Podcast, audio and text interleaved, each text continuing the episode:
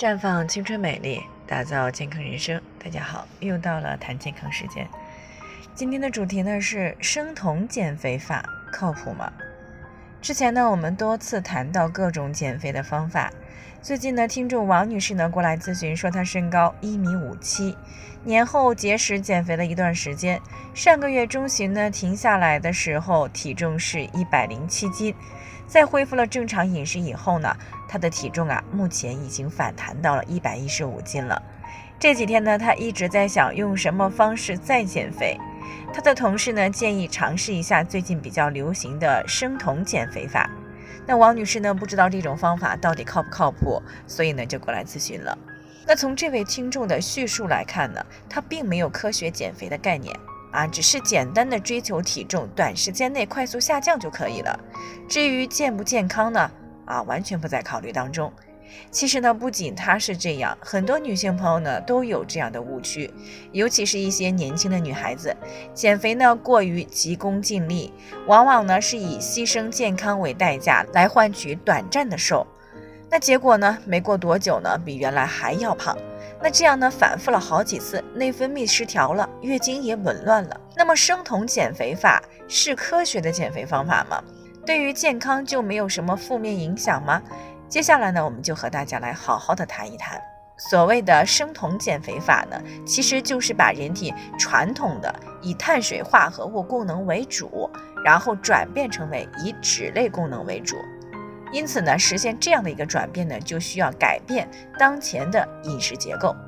那目前呢，我们大多数人的供能呢，主要是升糖模式，碳水化合物的供能比例呢，占到了百分之五十五到百分之六十五，而脂肪和蛋白质的供能呢，是百分之二十到百分之三十五。那生酮模式呢，它是以脂类功能为主，大概呢能占到百分之七十。蛋白质呢占到了百分之二十，而碳水化合物呢仅占了百分之五到百分之十，也就是说，把饮食当中的脂类呢作为了主食。那人体所需要的能量基本上呢都是由脂类转化成为酮类来提供的。那脂类呢比较油腻，一般呢不会一次性吃太多，而且呢脂类燃烧所释放的能量呢比较多，所以呢饱腹感的持续时间也会比较长。这样呢，就减少了总热量的摄入，从而呢，达到一个快速减肥的目的。那从这个原理呢，我们可以看出来，这种呢，也是以减少热量为基础的瘦啊，只是在这个过程当中呢，不会感到饥饿。但是这样呢，除了会造成人体肌肉的流失，降低人体的力量感和免疫力以外呢，还由于生酮饮食当中呢，含有大量的肉类、油脂。所以呢，饱和脂肪的比例也会升高。那如果长期啊采用这种膳食模式呢，就会加大了心血管疾病啊，像结肠癌、直肠癌等一些慢性病的发病风险。而且呢，生酮饮食呢还是一种不均衡的膳食模式。那么长期下去呢，就会引起来膳食纤维和一些维生素、矿物质的缺乏，会容易造成营养不良。啊，导致了便秘啊、炎症反应等问题。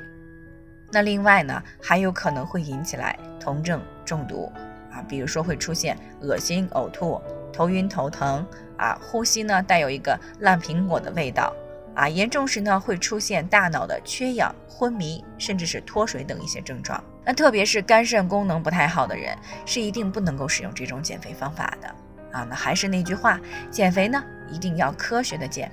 不能够以牺牲健康为代价。目前呢，科学界比较广泛认可的减肥方式呢，仍然是适当的控制总热量的摄入，保证身体的营养啊，并且呢，适当的运动以提高代谢。而且呢，这样呢，还养成了健康的生活饮食方式，在达到了理想体重以后呢，维持的也会更加持久，对于我们的健康呢，也是最有利的。那在最后呢，还是要提醒大家，每个人的健康情况都不同，具体问题呢要具体分析。如果你也有健康方面的问题想要咨询呢，可以关注微信公众号“普康好女人”，添加关注以后呢，回复“健康自测”，健康老师呢会针对个人的情况做一个系统的分析，然后呢再给出个性化的指导意见。这个机会呢还是蛮好的，希望大家能够珍惜。今天的分享呢就先到这里，我们明天再见。